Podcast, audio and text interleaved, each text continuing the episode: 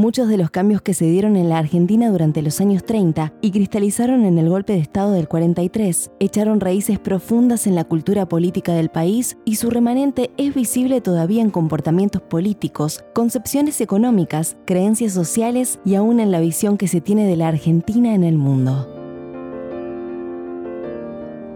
En este episodio, María Sáenz Quesada nos abre las puertas de su casa para desentrañar los recovecos de aquella historia entre archivos de época, cartas y documentos exclusivos, analizamos la figura de Juan Domingo Perón antes de convertirse en el líder de un movimiento que marcó el rumbo de la Argentina.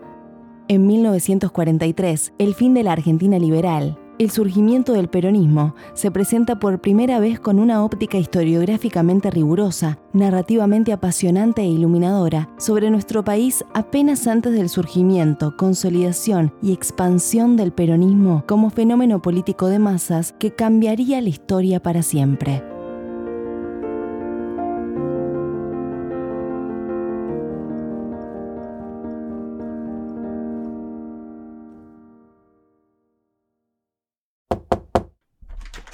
Vení, vení, pasá. Esto es No Ficción, el podcast de libros de Penguin Random House Grupo Editorial. Gracias por acompañarnos.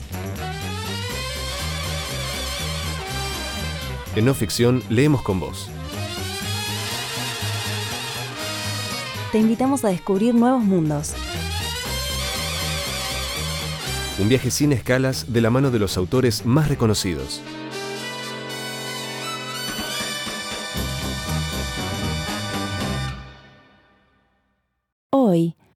1943, un libro de María Sáenz Quesada, publicado por Editorial Sudamericana. 1943 nos lleva directamente al corazón de la Segunda Guerra Mundial, a uno de los años más dramáticos, porque empieza a revertirse la suerte de los aliados, los aliados eran Gran Bretaña, en ese momento con los Estados Unidos y con la Unión Soviética, ya que Francia había sido derrotada, versus el eje, o sea, Roma, la Roma de Mussolini, la Alemania de Hitler, el Japón imperial. Y en ese preciso año 43, en enero, que es donde comienza el relato del libro, aunque luego remite a otros momentos, ¿cómo era aquella Argentina 70 años atrás? Cuando muchas veces se dice que los problemas que tenemos hoy arrancan de esa época, yo creo que uno se plantea escribir un libro primero por curiosidad propia, es decir, es un momento histórico, en mi caso, porque soy historiadora, que me parece que es relevante, que merece ser o estudiado a fondo porque no se lo conoce o vuelto a mirar, como es el caso del 43, sobre el cual hay mucho escrito, pero hay también mucho prejuicio rondando alrededor de, este, de esta llamada década infame, hay muchos trabajos nuevos que deben ser incorporados y sobre todo lo que yo intenté es hacer una mirada global a la época, es decir, eh, no me detengo solo en lo internacional o en lo nacional, sino en la política o en la economía, sino también en la cultura, en las fuerzas económicas nuevas, en las fuerzas sociales nuevas y, ¿por qué no?, en los personajes de la época, que son de una riqueza extraordinaria. El cambio cultural ocurrido en la Argentina en los años 30, que se manifestó en el golpe de 1943, echó raíces profundas todavía visibles en los comportamientos políticos, en las decisiones económicas, en las creencias de muchos y en la visión que se tiene de nuestro país en el mundo. Por aquel entonces se desmoronó una clase gobernante y perdió legitimidad el sistema político vigente, víctima de sus propias contradicciones.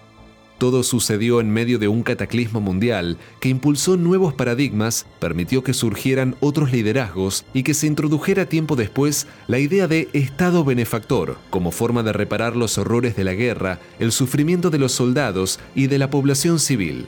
De la mano de María Sáenz Quesada, hacemos un viaje en el tiempo y recorremos archivos inéditos para entender nuestra historia.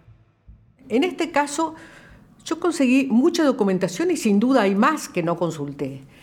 Pero podría decir que me interesaba el documento del momento, porque era en una época de crisis hay que ver qué pasaba con la gente que tenía que tomar decisiones entonces, sin el diario del día siguiente. Por una parte están los diarios de la época con tendencias diferentes. Había diarios como La Nación, como Crítica, como la prensa, que se manejaban con las empresas estadounidenses de noticias o inglesas. Pero también está el diario de un norteamericano, corresponsal norteamericano, publicado en 1944 sobre la Argentina, donde nos deja hasta un primer Perón realmente sorprendente. Una cosa es si este mismo autor escribe, unas memorias 20 o 30 años después, y no es lo mismo que cuando escribe en el momento, en el, en el fragor de los hechos. ¿Cómo un soldado se convirtió en el líder carismático que marcaría la historia de la política nacional? ¿Quién era Perón antes de ser Perón?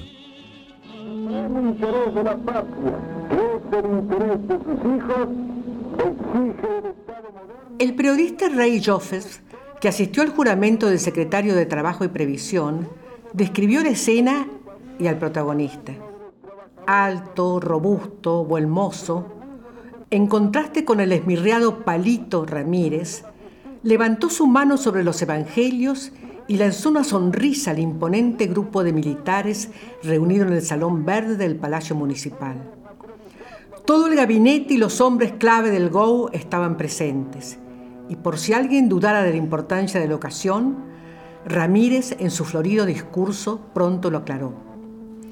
Esa noche Perón habló por la red argentina de radiodifusoras y llamó personalmente a las agencias de noticias para asegurarse la difusión. Tiene un fuerte sentido del show, sigue diciendo Joseph. Uniformes impecables, estilo Goering, ministro de Aviación del Rey. El uso de briches color khaki y botas de montar.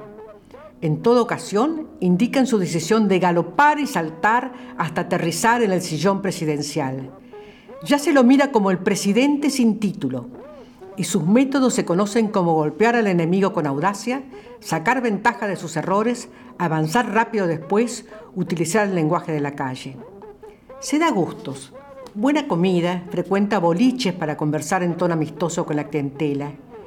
Ha convencido a muchos de que él representa al sector más liberal del ejército oligárquico, que podrá trabajar con los partidos políticos y tener controlado al ejército, y que sabe cómo gobernar. Es admirado e idolatrado por los oficiales jóvenes. Entiende mejor que otros militares del GO la mentalidad civil Parece creer que sacará provecho de las buenas cosas que los militares están haciendo y evitará las críticas por las acciones impopulares. Y se está comprometiendo a enderezar errores. Esto le cuesta el odio de muchos camaradas y popularidad en otros medios que lo ven como un reaseguro contra la dictadura y el fascismo.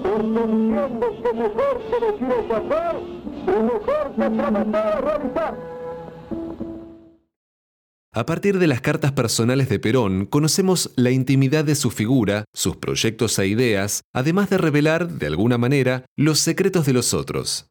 Y son muy interesantes y muy indiscretas, que es lo que a mí me gusta un poco porque me muestran lo que se pensaba en ese momento, no, no toda la historia o el relato después.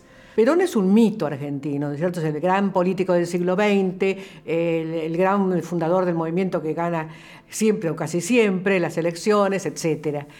Entonces a mí me interesa, eso ya está, ya lo puede leer la gente en muchos libros, pero hay muchos indicios de cómo era Perón antes de ser Perón, cómo era a los 20 años, a los 30 años, a los 40 años, en qué medios se, se manejaba. Y eso se puede, se puede ver a través, con mucha claridad, a través de algunas cartas personales. Pero también hay cartas de Perón a sus padres de los años 20, cuando era un joven oficial, eh, siempre muy destacado, fue Perón, de la infantería, y que eh, estaba muy disgustado con el gobierno de Irigoyen, cosa que después Perón va a tratar de ocultar, porque él va a tratar de conseguir y va a conseguir mucho apoyo entre los irigoyenistas. Pero él ahí espontáneamente muestra lo que en el ejército se decía entonces, que eh, Irigoyen reincorporaba a sus amigos oficiales de algunas revoluciones fracasadas del radicalismo y bueno, que no, no eran buenos, no, era, no estaba a la altura de Mitre, dice Perón, lo cual es bastante gracioso para un actual peronista, es algo que casi es un sacrilegio. Hagamos una pausa. ¿Sabes qué es un audiolibro? ¿Alguna vez escuchaste uno? Ahora tenés la oportunidad de aprovechar todos esos momentos en los que no podías leer leyendo. Déjate los auriculares, dale play y permití que te cuenten una historia en los oídos. Entra a megustaescuchar.com.ar y encontrá tu próximo audiolibro ahora.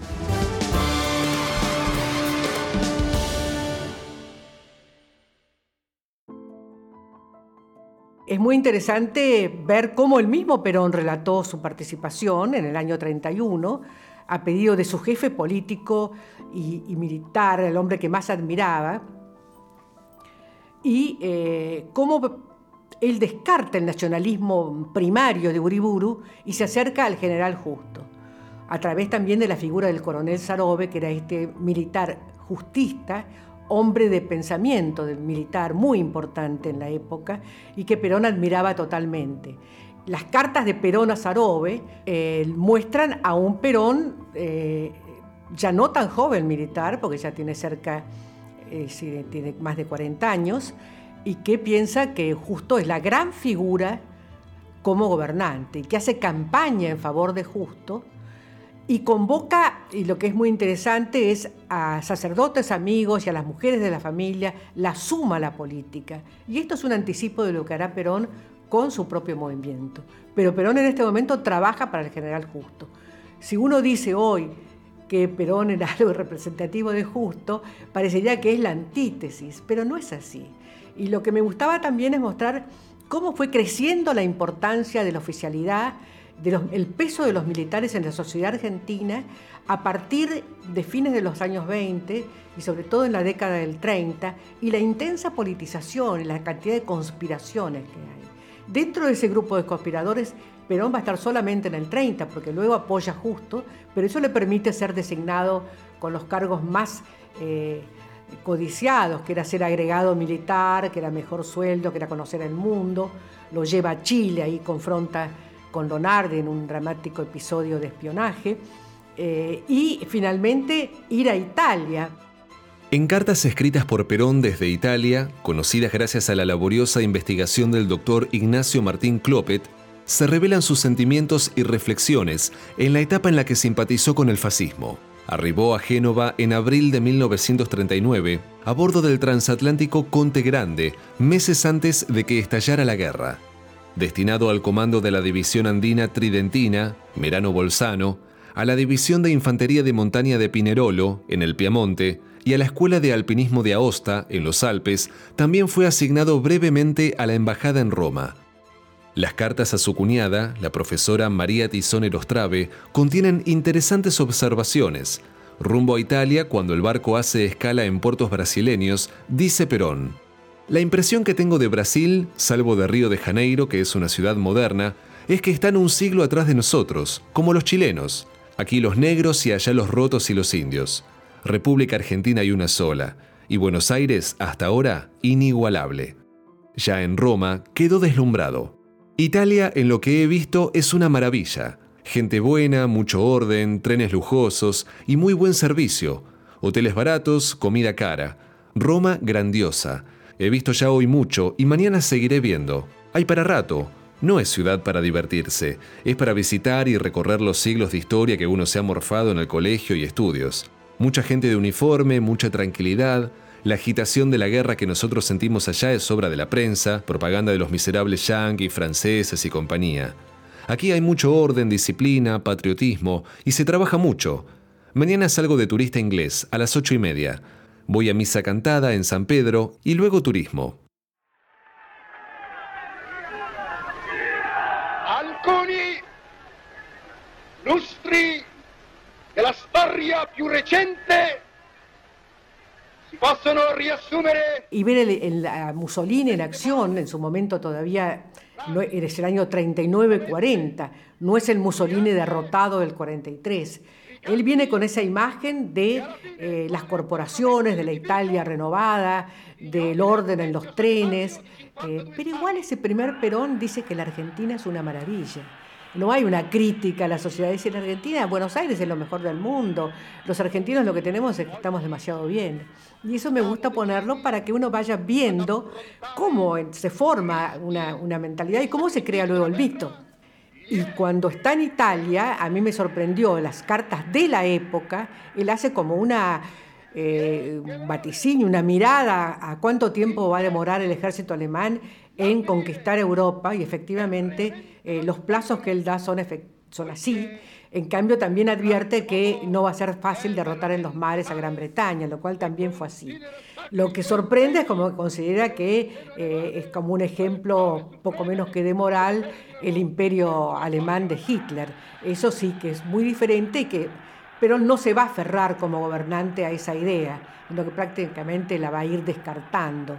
Pero sí va a persistir su admiración a Mussolini. De eso no va a renegar eh, nunca, yo diría. Pero tampoco puedo decir que Perón era un nazi fascista. Era alguien que adaptaba ese estilo autoritario tan de moda, tan efectivo en la entreguerras, eh, también era más que autoritario el gobierno soviético, a un estilo criollo basado en tradiciones de caudillismo nuestro y clientelares nuestras.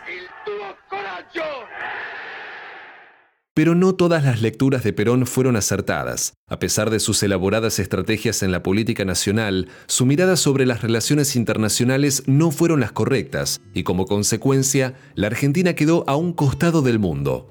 ¿Cuál fue el legado de Juan Domingo Perón? Yo creo que lo que interesa relacionar entre el primer gobierno de Perón y esta primera aproximación, que en el libro concretamente es la revolución junio del 43 al primer año de la revolución, es entender las nuevas fuerzas potenciales que había en la Argentina. Una de esas fuerzas fundamental era el sindicalismo, que él va a ir cooptando a través de esos primeros dirigentes ferroviarios, eh, como Bramuglia, o de otros gremios que se suman a su proyecto y va descartando a los fuertes dirigentes como Domenech, ferroviario, José Peter, gran dirigente de la carne en ese momento, y el que no se suma al proyecto de Perón queda fuera. También advierte que los empresarios son muy importantes, pero ¿cuáles empresarios? Aquellos que necesitan de la protección estatal, aquellos que necesitan, eh, que no son los ditela o los masones, que pueden exportar y hacen eh, negocios directamente con firmas de Estados Unidos. También la Iglesia Católica. La Iglesia Católica que había estado muy postergada desde las leyes laicas de 1884 y que en 1934 con el Congreso Eucarístico resurgen con el, episcopado de Copelo, con nuevos líderes católicos que se forman en la acción católica, esa iglesia también suma dirigentes al peronismo. No todos, ¿no es cierto? Es decir, un Franceschi, un Monseñor D'Andrea, muy importantes hasta ese momento, van a quedar opacados. Pero hay también una gran alianza que se establece a través de la ley de enseñanza religiosa, que es primero un decreto del gobierno militar y en el peronismo será una ley.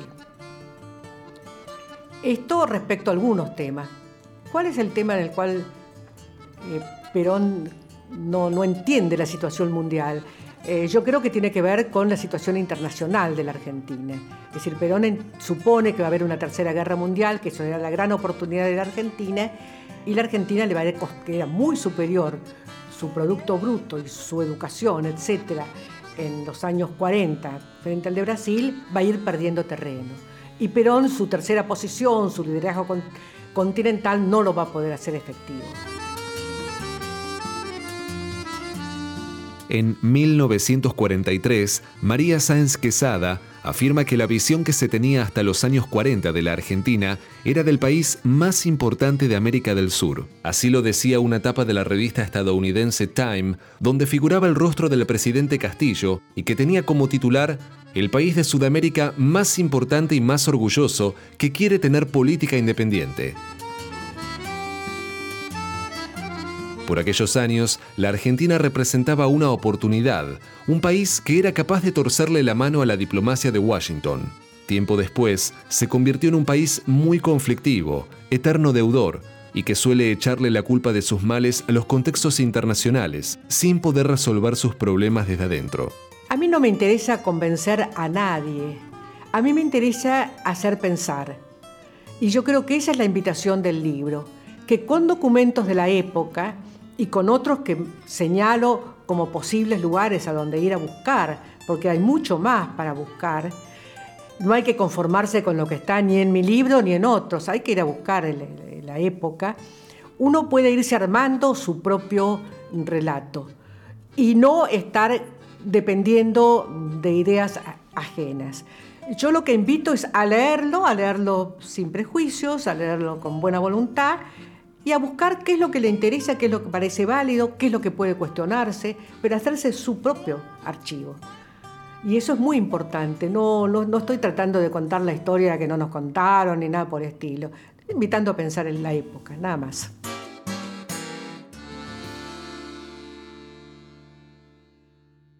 María Sáenz Quesada es historiadora, profesora, investigadora y escritora, directora honoraria de la revista Todo es Historia, fundada por Félix Luna. Colabora en los diarios La Nación, Perfil y La Gaceta y en la revista Para Ti, entre otros medios. Recibió los premios Conex de Platino, Santa Clara de Asís y la Medalla del Bicentenario. Hoy leímos 1943, un libro de María Sáenz Quesada, publicado por Editorial Sudamericana.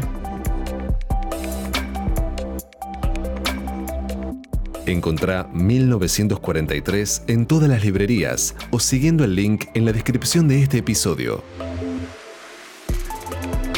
Una realización de Tristana Producciones y Román Frontini. No Ficción es una producción original de Penguin Random House, Grupo Editorial